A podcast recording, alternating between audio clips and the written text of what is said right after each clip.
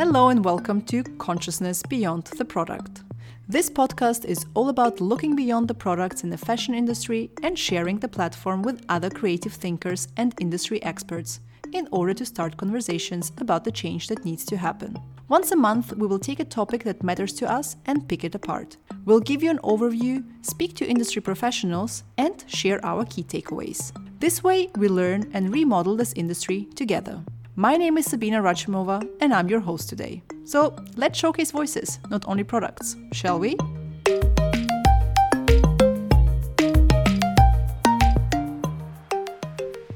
The topic of our third episode is the future of fashion e commerce.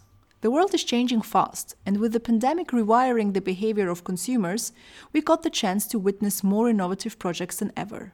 Just having an online platform or a website is simply not enough these days. But what will the future of e-com look like? And what does it mean for our shopping experiences and habits?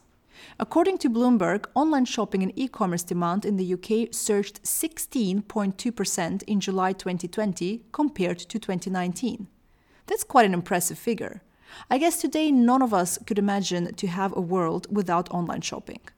The way we shop today is very different compared to 10 years ago. But what about the future? For this episode, we were joined by industry experts Kalkidan Legeze, Amy Lee, and Tamara English. Let's hear from our incredible guests. So, could you please start with introducing yourselves? Um, so, I'm Kalkidan Legeze. I am um, founder and um, owner of Sancho's Shop. It is a ethical and sustainable, focused retailer. Um, so before COVID, I was mainly a bricks and mortar store, or we were mainly a bricks and mortar store. But post COVID, we've had to um, shift everything really like the rest of the world. And now we focus on e commerce. Um, and what we've tried to do over the past five years is really center the maker in our purchasing decisions, in our comms decisions, so that when we are selling fashion or lifestyle products, we're doing so um, whilst also kind of paying some proper kind of homage, I guess, to to everyone that goes behind a product too. And yeah, so we're just we're we're we're a part of the sustainable fashion conscious consumption movement. Um, based in the southwest of England. Um, so, my name's Amy Lee. I am the Global Trends and Insights Manager for apparel and footwear at Avery Dennison. Um, and Avery Dennison is a materials science company and manufacturer um, working across lots of different markets. Um, we employ over 30,000 people worldwide. Um, and in the apparel industry, we manufacture swing tags, labels, packaging, and we work in digital solutions as well. Uh, so I work in the trends function, um, and we create editorial and content that is used to inspire um, and educate our customers when they're building brand stories and making material and execution decisions. My name is Tamara English. Um, I'm a recent graduate of the MA of Fashion Media Practice and Criticism at the London College of Fashion and a self proclaimed fashion tech cyborg. Um, I'm a designer of extended reality experiences and virtual fashion.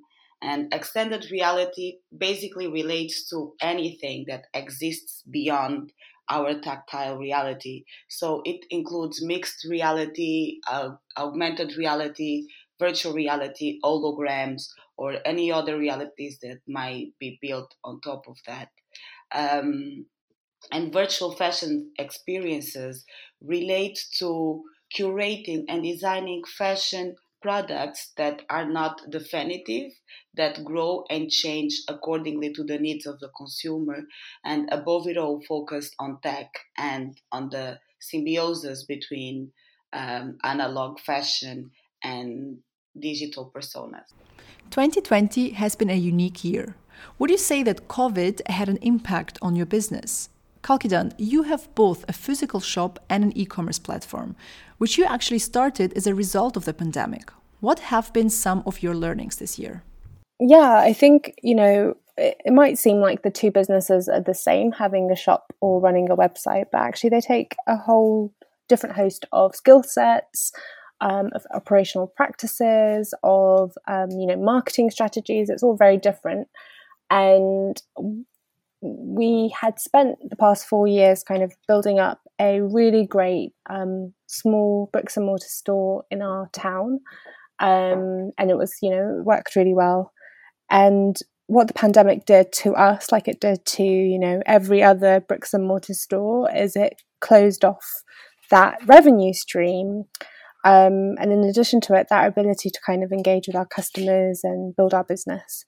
So, what we had to do in the space of about three weeks is become, you know, proficient in e-commerce. Um, so for us, that looked like reviewing our products, you know, looking at what, what it is we were selling and why and how those products really sat within the e-commerce marketplace.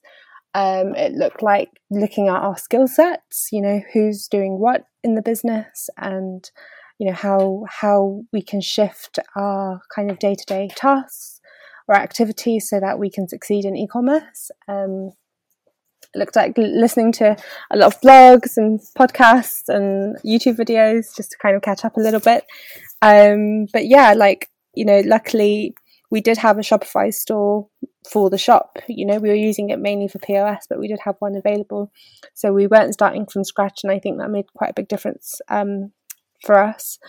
And yeah, and then we just kind of, you know, we had to do it like everyone else. There was, there wasn't really much time to fail or get it wrong. Amy and Tamara, what about you? Has COVID impacted your work as well? Yeah, absolutely, it has. Um, and I have to say that it it really has um, pushed us to be people first. Like, there's definitely been um, a lot of empathy and support for individuals, you know, internally and externally. Um, so that's that's been one that's been really felt. Um, and then digital transformation, uh, that was, of course, a buzzword pre COVID, but it's definitely um, a huge factor that's having an impact on the business. Um, and that's from product because of the, the result of online trends accelerating. There's more of a focus on RFID um, and Internet of Things technologies. Um, but also the overall strategy is becoming more digitally orientated um, and data centric. Of course, everybody has been affected by remote working, um, and for us, that means remote selling. Um, there's more 3D design collaborations um, and video conferences for things like sample approval. Definitely, definitely. I think that it impacted everyone's work uh, all around the world in all industries. Uh, but I'm going to tell you a little bit about my personal experience. So, I moved to London exactly six years ago um, to study uh, fashion media university, and then I got to my degree, and I was very happy. Uh, through my degree, I explored um, different possibilities, the digital identity, the digital soul, and how it merges with our sense of self and how we express ourselves. So, in my last year, my fourth year, um, I participated on the Kering Awards of 2019 um, and designed this augmented reality experience. Uh, there is a plant-based Tamagotchi and is meant to grow with the consumer and make the consumer more sustainable. Uh, I was very happy to win the internship prize of the Kering Award of 2019 and in late January of 2020, I actually packed up my entire life of six years uh, to move to Milano and work for Gucci. So it was a dream come true.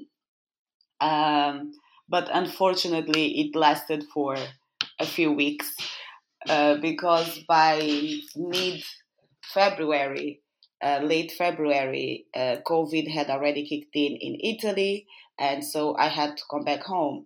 So that's a very simple example uh, of how COVID factually changed um, my work and I believe even my career path. As a consumer that mainly shops online, before and since the pandemic actually, I can definitely see a shift in my own behavior. And as an owner of an independent business, I also witnessed more interest in our products and the way we operate. Have you noticed a shift in customer and consumer behavior in 2020? Yeah, definitely.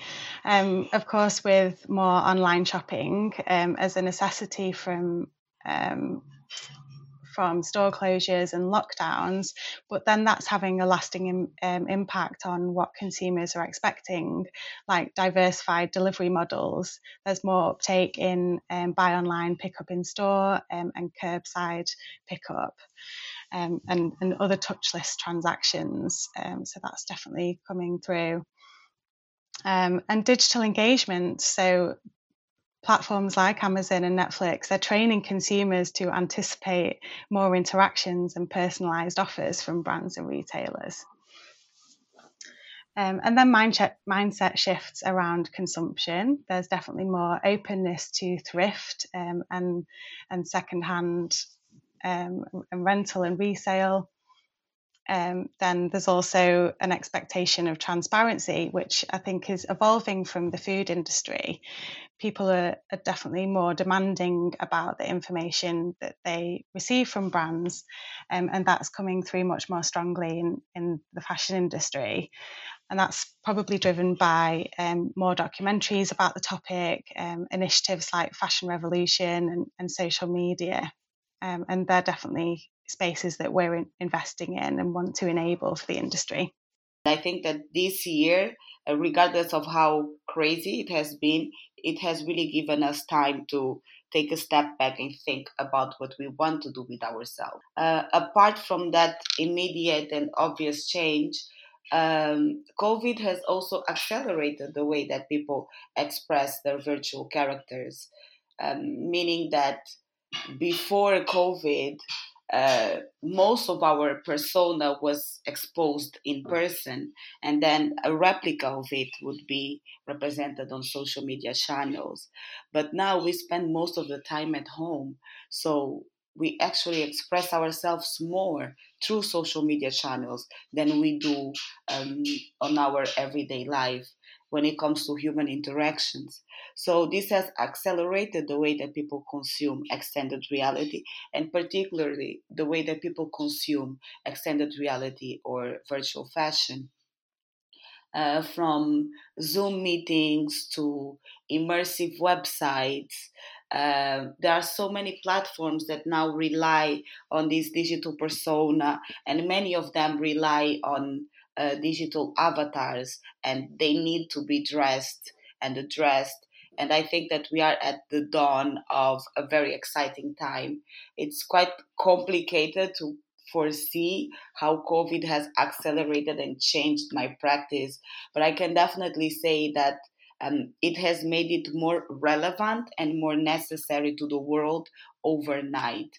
Um, and the fashion tech niche um, has expanded really rapidly. And beforehand, I knew about maybe one or two uh, solely virtual fashion brands like the Fabricant. But um, after almost a year, I know over five different brands like the Tribute brand, the Replicant brand, the XR Couture brand. Um, and these are all amazing examples that show how uh, this pandemic has accelerated the practice of virtual fashion and fashion technology experiences. It's not a secret that online presence is crucial these days. It makes it almost impossible to reach your customers if you don't have any digital touchpoints with them. However, I still have the feeling that the fashion industry is slightly behind. So many brands still don't have engaging websites or emphasize on storytelling in their online spaces. Not sure if anyone would argue this point, but I feel that e com has only benefits and advantages. What would you say are some of these advantages? So, the, I mean, the main advantage of being online is scale and scope. It's the difference between kind of, in our case, serving a community of, you know, maximum 100,000 people to potentially serving a community, um, if we're focusing on the UK market, of 60 million people, upwards of 60 million people. Um, so I think the key thing about sustainability is it really needs to um, push forward and become the norm of business. You know, our operating models, our values, that kind of um, three tier, th- triple bottom line objective. This shouldn't be unique or niche. It should just be how business is done. And what the online space allows sustainable businesses to do is reach, you know, everybody, and that's really powerful. Um, there are some challenges like shipping um, and fulfillment. You know, you've got to make responsible decisions about um, how you get your products out to customers, both in you know the packages that you use, materials that you use, but also um, you know how often you ship to them what delivery processes you make available what kind of expectations or norms you're trying to build within your customer base like all of these things are up for consideration. I think it's going to become a necessity um, but it, it really allows that just much greater connection with customers and the ability to drive loyalty um, and build stories um, around the brand but also having that access to data and the ability to to have traceability and transparency um, and and passing that on to the customer um, this, in a story around your production processes. Um, yeah, and, and helping to maintain a relationship with the customer post purchase as well. That's a huge advantage. I think there's only advantages because um, people are limited to what they can do physically. Like, I can't just wake up one day and decide that I'll go to that shop or I'll travel travel abroad to buy that special piece. That is something that people actually love doing rather than buying online. If people have that financial cap- capacity, they would say, okay, I would rather buy a ticket to Paris and buy that piece and create that moment and that memory. Um, that will sort of last forever. But with this pandemic, people are restrained to their homes and restrained to buying online. And that's a great, great opportunity for brands to really show innovation in the space of e commerce. Um, a website is. Uh, it's like a digital space, but a store is a 3D space. And how can then brands take this 3D experience into their websites? There's so many space for innovation and for thinking through um, new ways and new worlds. Another great point of ecom in 2020, I shall definitely say, is social shopping.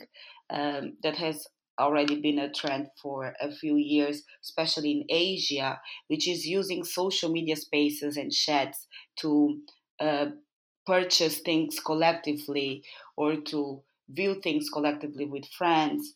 Um, there are many brands, like for example Louis Vuitton, that um, in the first months of the pandemic, uh, they made this.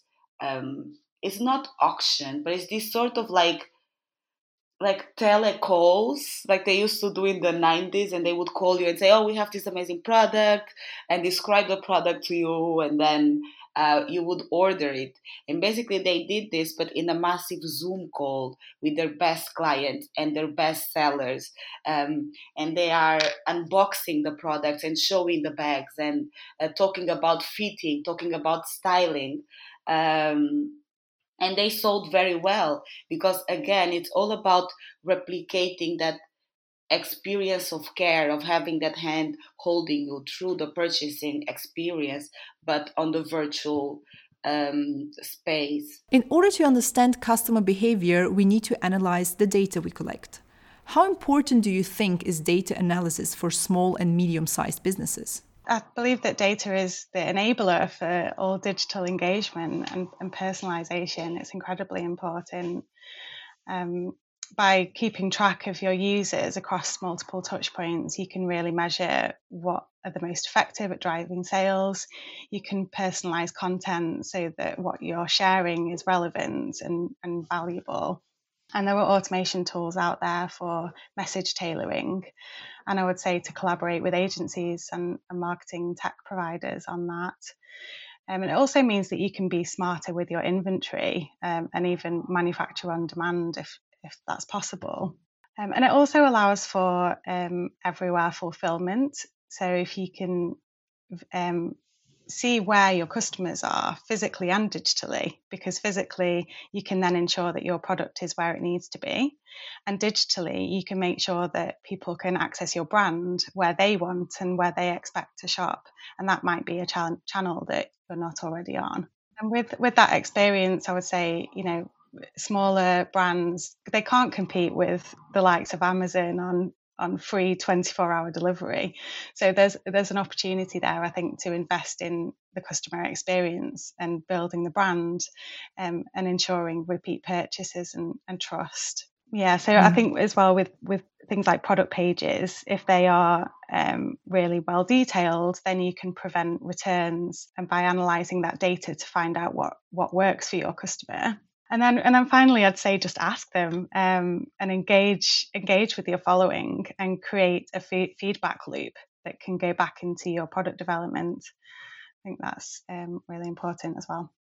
I think that definitely data collection is very important to understand um, the consumer sentiment, to understand the sort of emotional trends, um, to understand the factual trends like the materials that that are on hype, the quick, um, even the quick social media viral trends that have to translate into clothing very quickly before they disappear.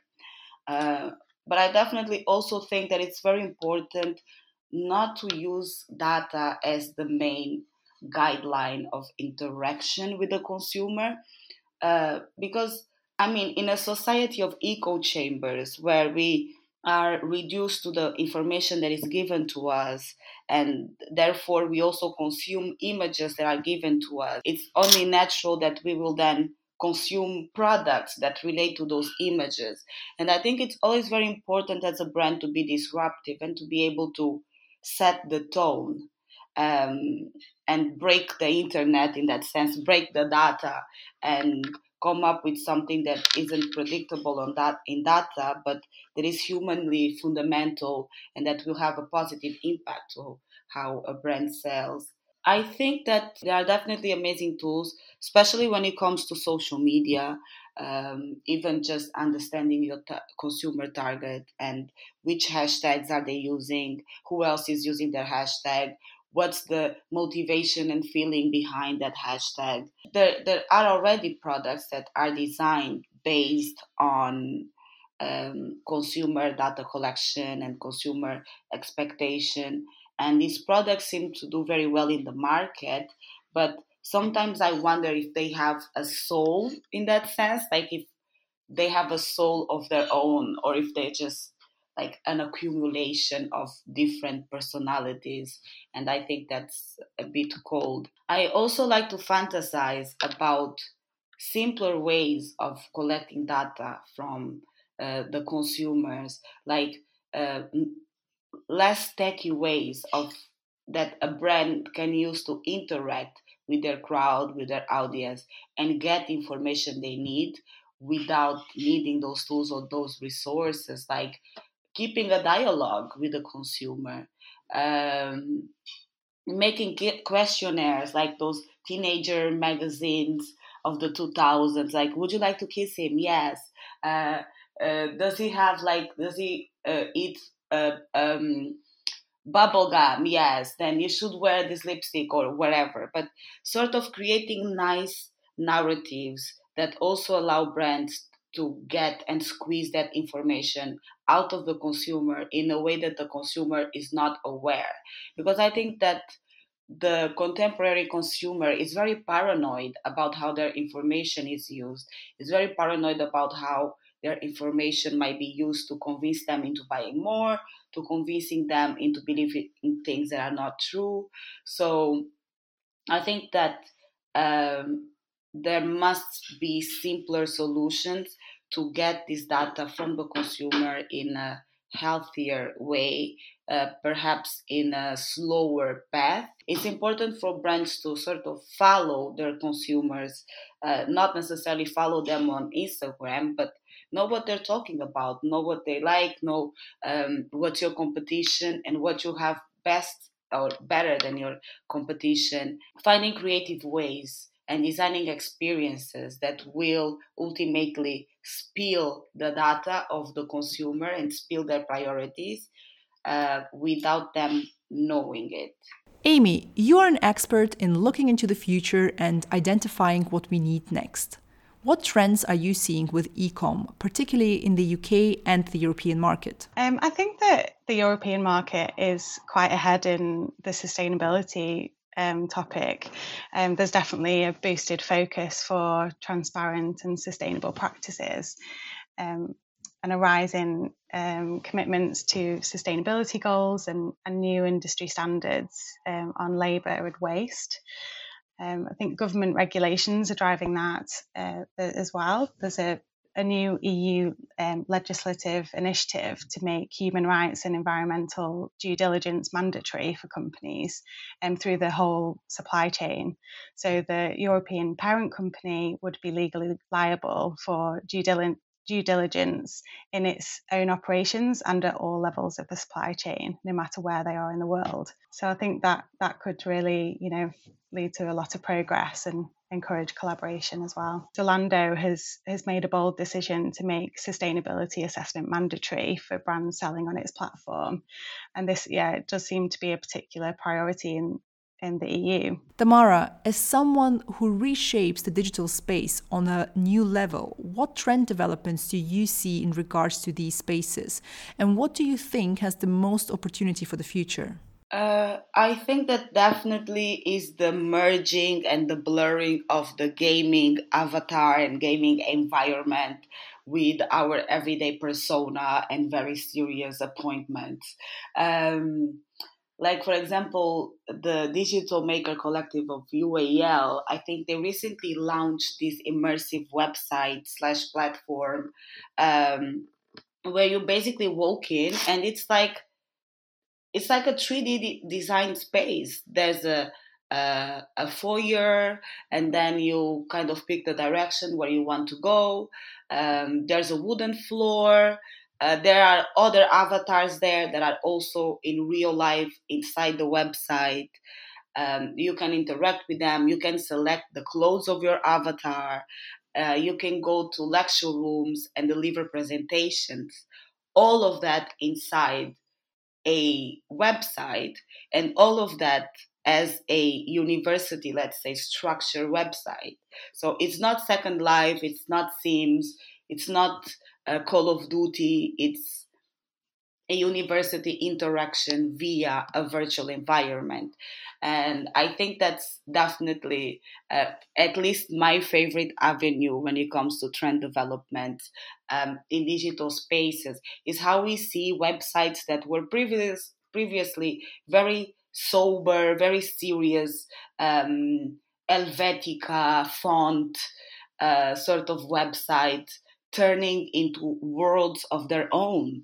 And also the impact that it has on us as people that inhabit that those spaces. Is not just about clicking and selecting which tab you want to go to but you're actually navigating the space and bumping into other people inside that space.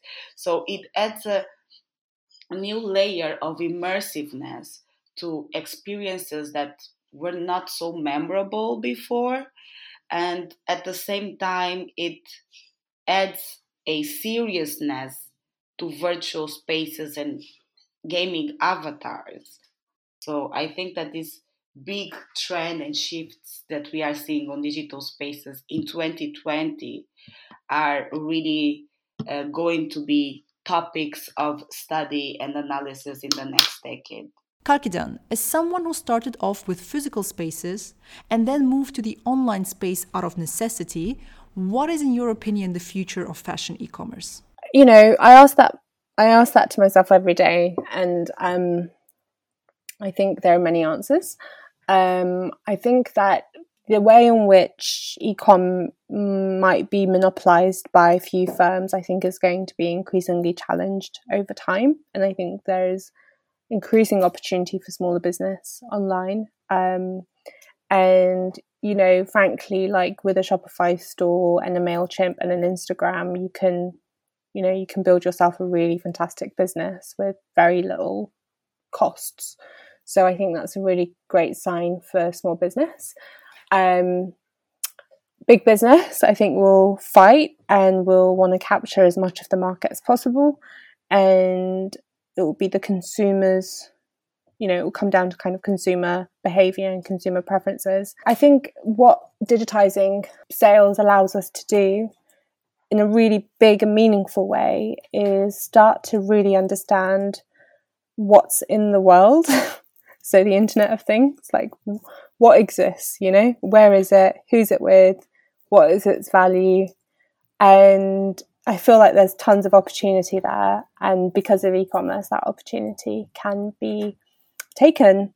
So yeah, that's where I think the future lies. But um, I think I might be describing a future that isn't kind of like you know the next two years, but maybe in the next five or ten. So um, I don't know if that's helpful to you, but um, in this in the smaller kind of in the shorter time frame, I would suggest that people get really good at sending emails to their customers and taking nice photos um, and asking themselves like if the products they're creating are appropriate for you know people's lifestyles at the moment as well.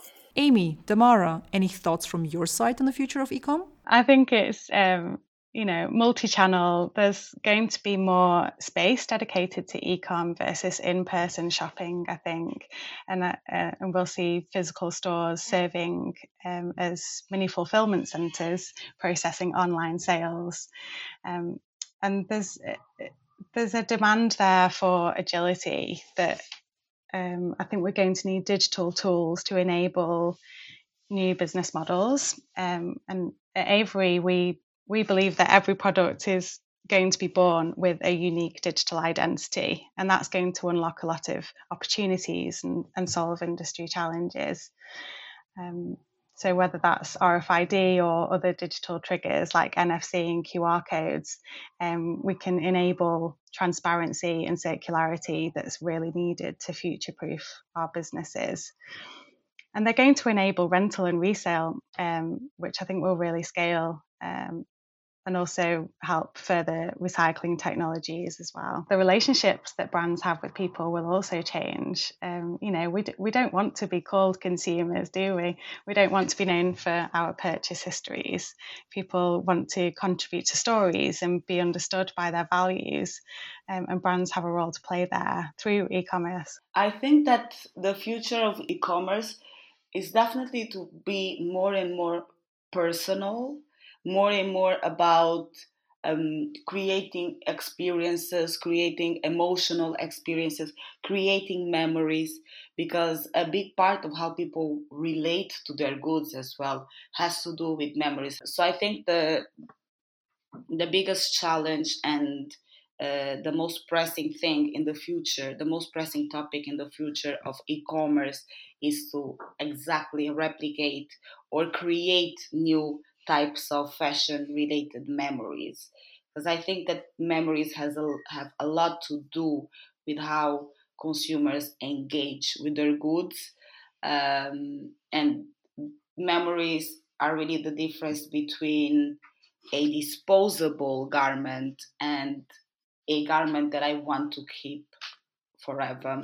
Um, and I also think that the future of e commerce will definitely merge with the trend of digital spaces or gaming uh, avatars and environments merging and blending with more serious contexts. And the definitely the future of e-commerce will pass by me buying this amazing Sabinna dress and then also downloading um, the .obj file that can then be worn on my avatar inside these digital spaces. So maybe I can be wearing a Sabinna dress behind the computer and also be wearing a Sabinna dress on my avatar when I go to a job interview. I think we will definitely see more and more of this. How e commerce will not just dress the physical body, but e commerce will more and more dress the digital identity and the, dig- the virtual body as well.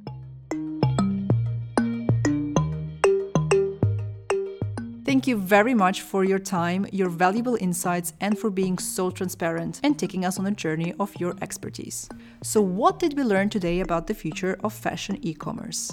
Concepts focusing on a sustainable approach, storytelling through digital spaces, and a solid, long lasting relationship to your customers are important trends when it comes to successful ecom platforms. Then there is a rise in extended reality experiences for shopping. Think about digital avatars and personas. The way we behave online will also change our physical shopping experiences. We will see more touchless transactions and also diversified delivery models are gaining increasing importance. Then there is another popular trend social shopping.